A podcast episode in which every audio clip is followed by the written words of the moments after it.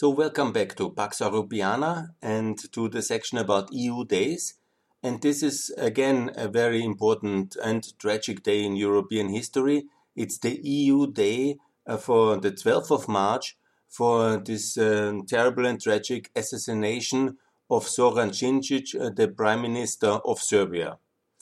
This is really a tragic moment in European uh, post Cold War history in 2003 in the streets of Belgrade in front of his office, the prime minister office, the prime minister of uh, Serbia, the hope of uh, reforms and uh, the of a European Serbia, he was shot by a um, state employee, by a military, uh, um, by a soldier, basically of special forces, um, directly um, on the spot entering his office yeah, in the daylight. Um, there was uh, the there's uh, great videos when you want to see it also, but I described you the scene. It was basically he was driving to his office. He was stepping out of the car. There was on the other side of the roof uh, there was this uh, trained assassin, uh, but this trained assassin was of the Serbian state. Yeah he was basically um, uh, he was on a regular payroll by the Serbian state special forces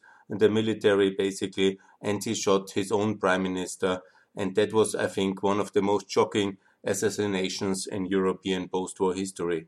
And we in Europeans should never forget this uh, terrible day and this terrible deed because it really changed the course of history everybody in Serbian politics who afterwards uh, took the power, you know, they were no nobody was like Djindjic. Nobody was like him. Nobody really tried to be a, a pro-European because they all understood why he was killed, and he was killed basically because he was too pro-European in the eyes of um, the Serbian security establishment he was uh, too compliant uh, to uh, the Western world, the Europeans and the Americans.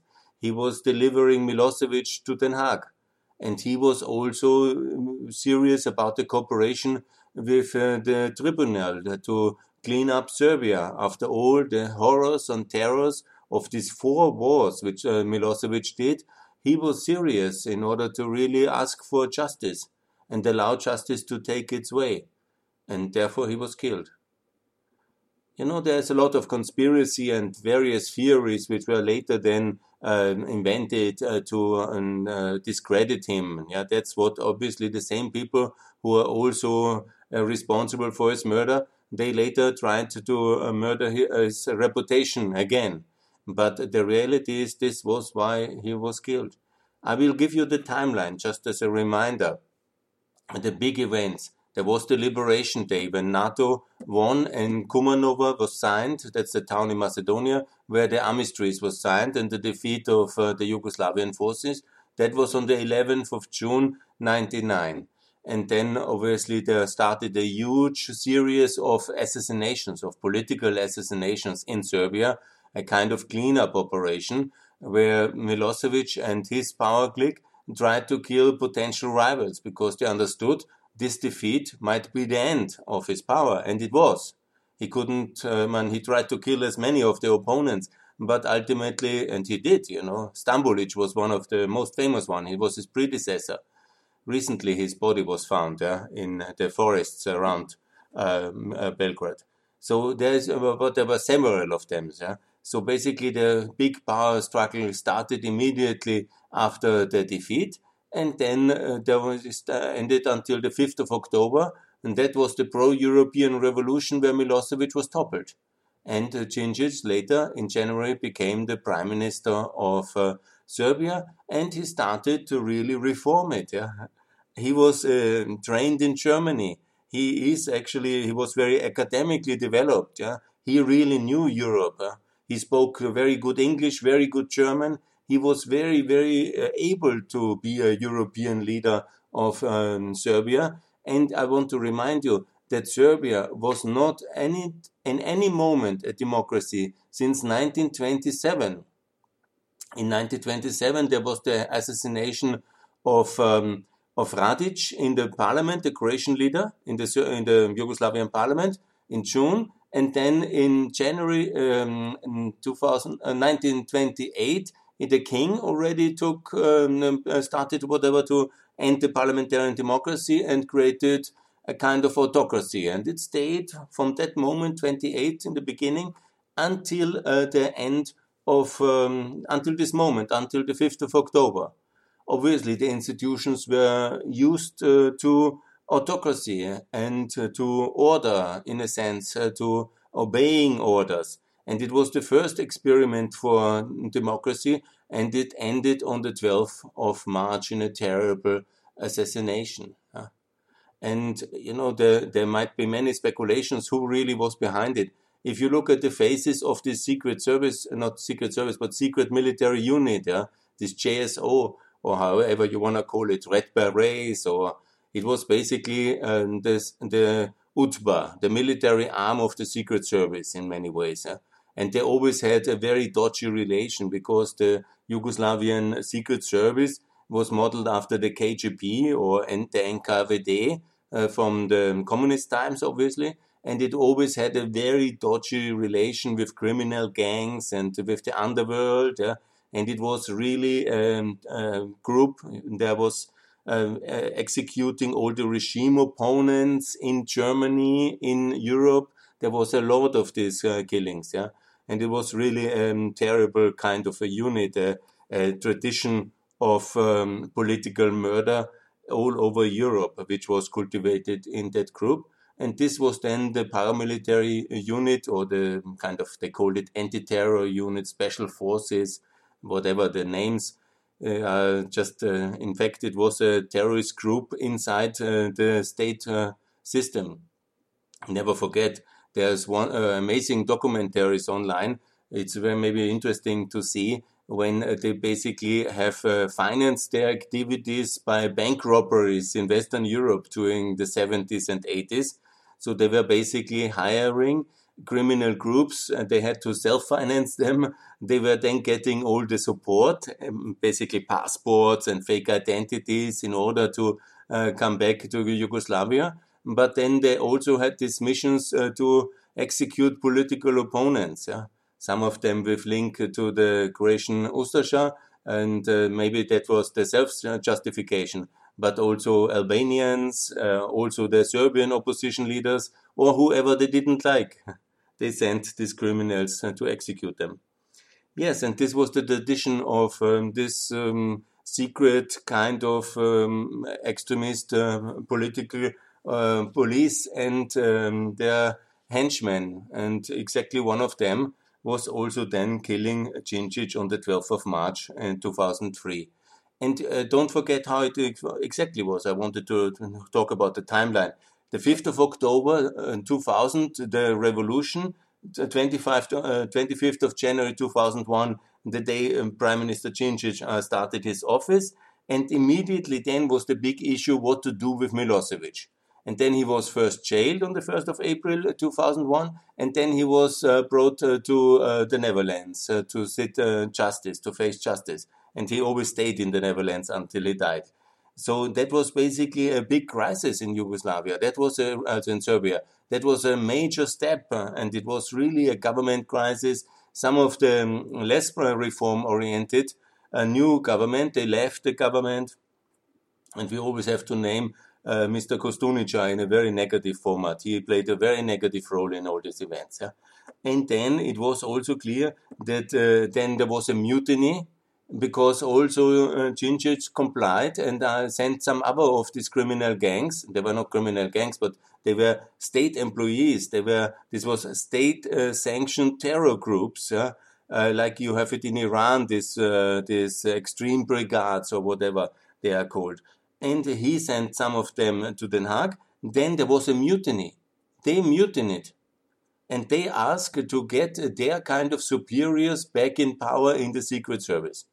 Djindjic, uh, because of the blockade of Kostunica, was forced to do that. And then, but he obviously wanted to clean up the mess. He was a very pro-European Serbian leader. And then what happened is that he has then fired in January 2003, he fired exactly uh, this uh, secret service agents, uh, the leader of the Serbian secret agents.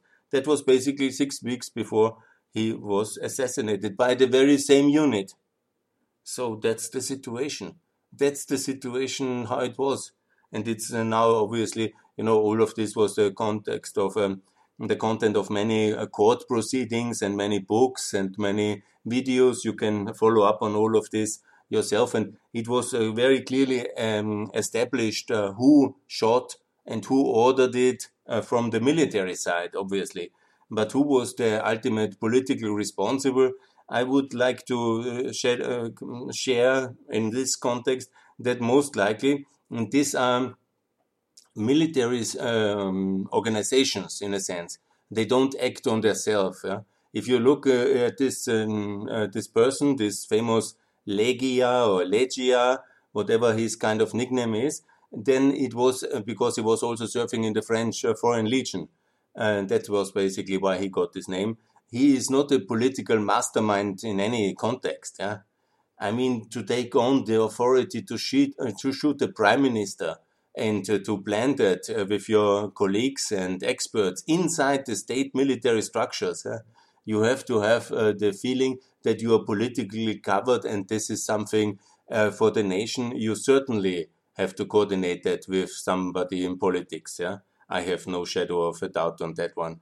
And uh, you know there will be maybe never the ultimate responsible found for that, but I'm confident. Uh, what was the reason for it? Yeah, and the reason was that uh, Djindjic really wanted to establish a European Serbia and uh, also um, accept the defeat in Kosovo which now his big uh, opponent already at that time, um, uh, Vucic, who is now the president of Serbia, still today doesn't want uh, to accept the defeat and the loss of Kosovo, which is absolutely reality because Kosovo is an independent republic recognized by the Western powers and around 100 countries of the world.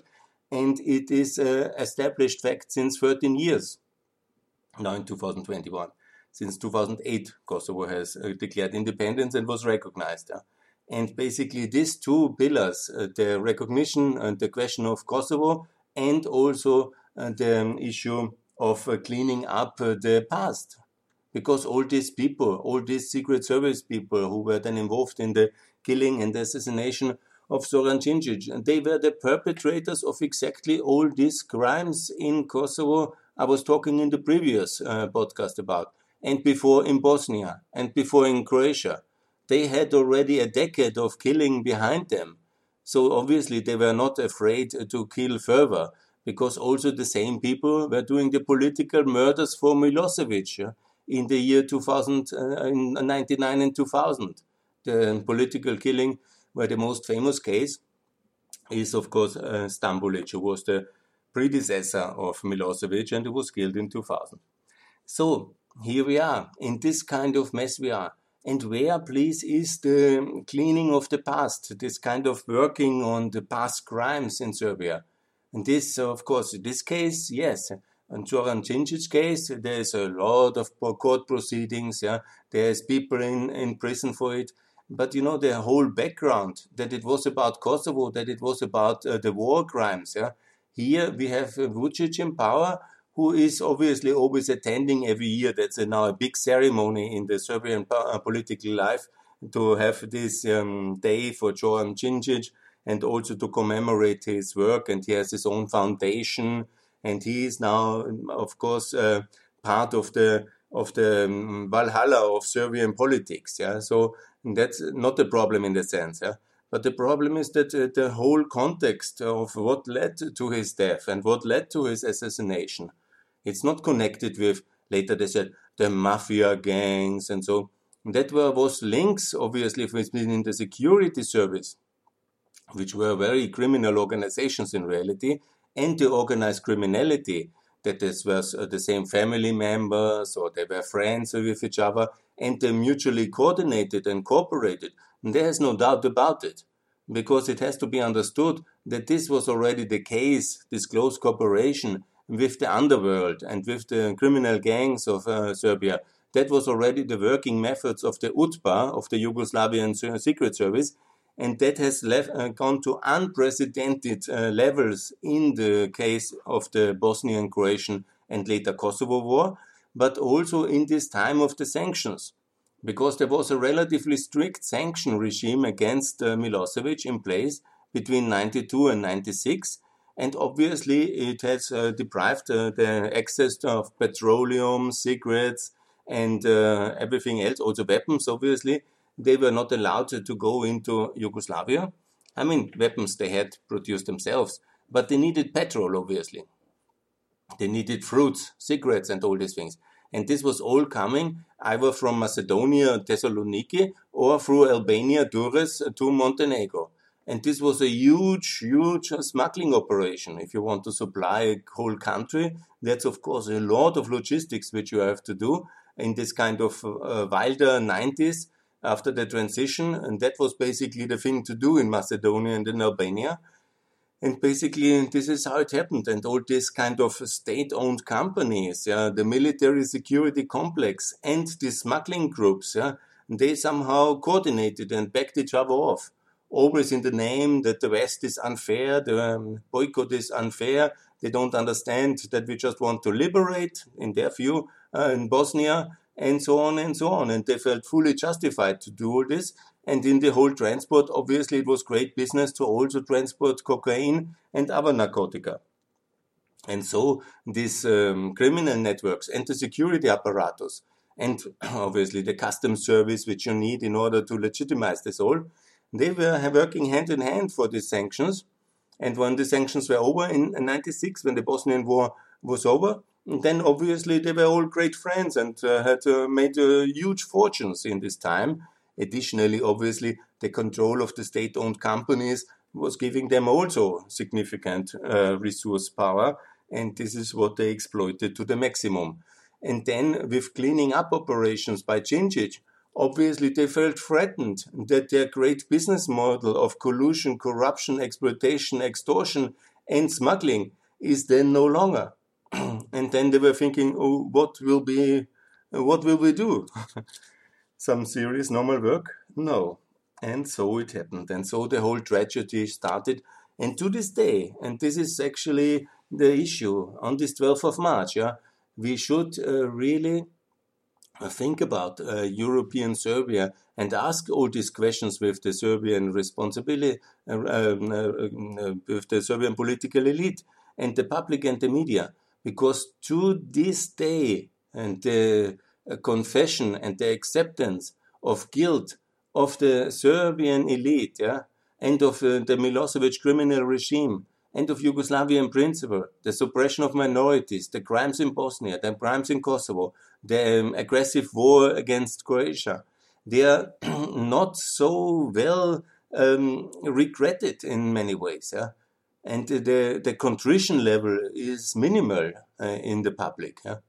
I mean, uh, Vucic goes and says uh, was a fantasy and his uh, Srebrenica controversy is well documented, and so on and so on.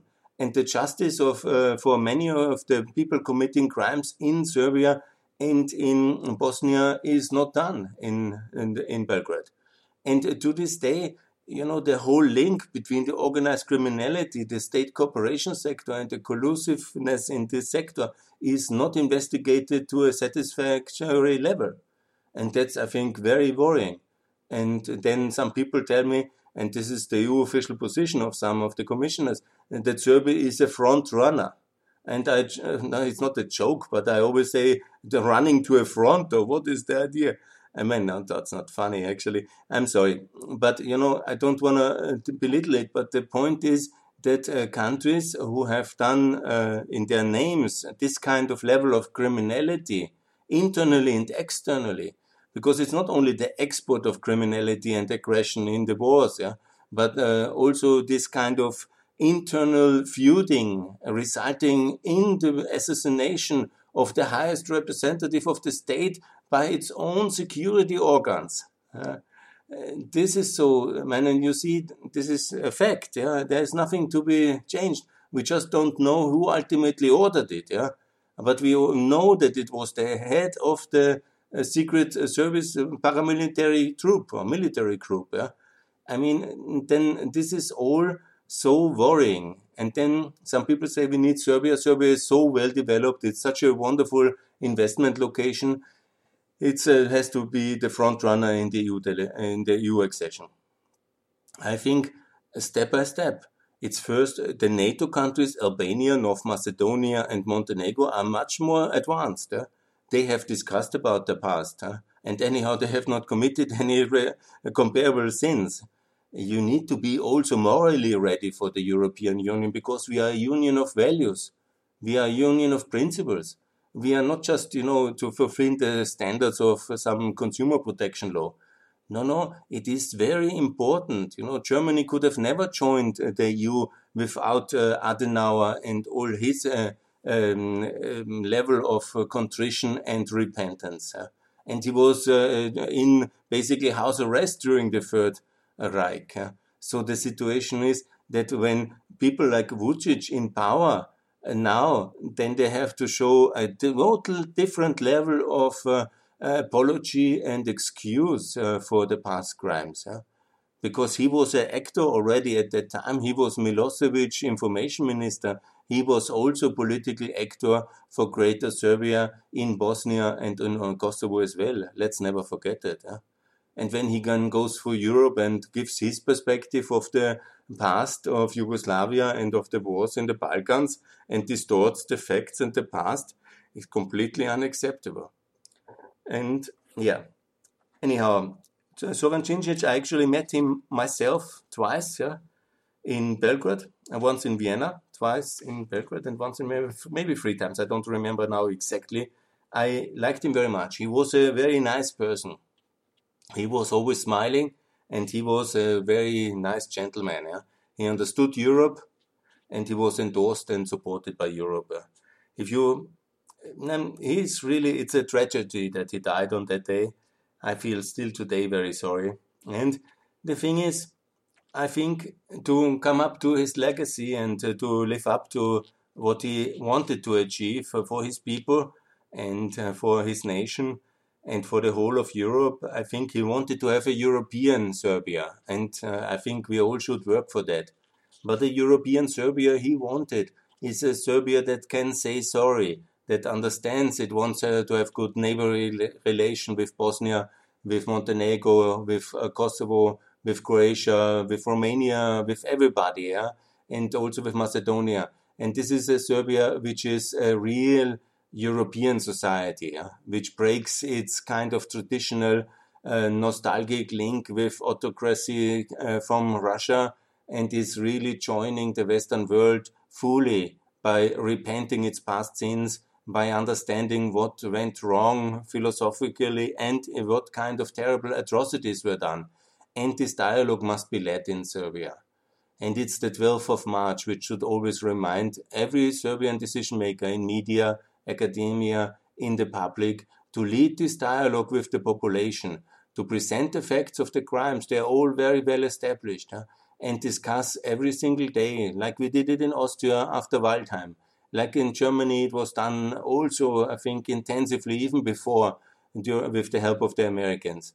Such a dialogue must be led now with the Serbian people in order to prepare them for NATO membership and for EU accession and then European Serbia of the dreams and vision of uh, Zoran Djindjic can be fulfilled. And Serbia will be a good and strong member of NATO and a strong and good and successful member of the European Union.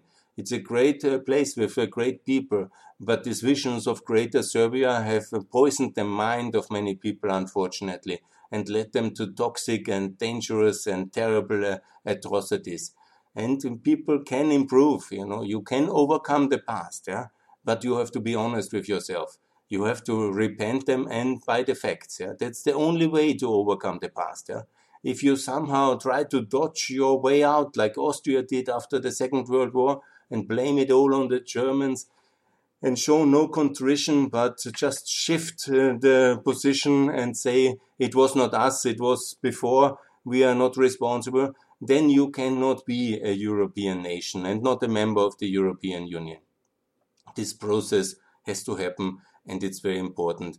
And all Europeans need, who, all Europeans who want to help European Serbia, and I think that's everybody, because it's really a wonderful European people with a great European future. But everybody who wants to help them, you need to discuss with the decision makers about this. Yeah, not to be blinded by the glory of Belgrade and say it's a front runner because has, has adopted three, four regulations. No, no, no. The crimes in Bosnia, the crimes in Kosovo, the crimes against Croatia, the crimes against Slovenia, this is the thing which have to be discussed. And also the whole uh, idea that Yugoslavia was somehow good. Yeah, this concept of Yugo nostalgia must be uh, defeated. This must be defeated. Tito was no good man. Uh, Milosevic was a terror terrorist, uh, a butcher, and a killer, and he killed many Serbs. Uh. So many Serbs were the victims, and everybody else as well. Yeah, but make it very clear that also he was the killer of uh, Serbians. Yeah, and this must be very clear. He killed all these people, and ultimately his uh, clique around him, and maybe others as well, is also responsible for this most terrible and heinous crime to kill Jovan Djindjic on the 12th of March 2003. May this day live in infamy, but may this day also remind everybody that from this most terrible moment there is maybe also the hope for a real um, European Serbia one day. I hope for it. I believe in it. I work for it. But it needs a lot of work internally still to be ready for Europe. Okay, never forget the 12th of March.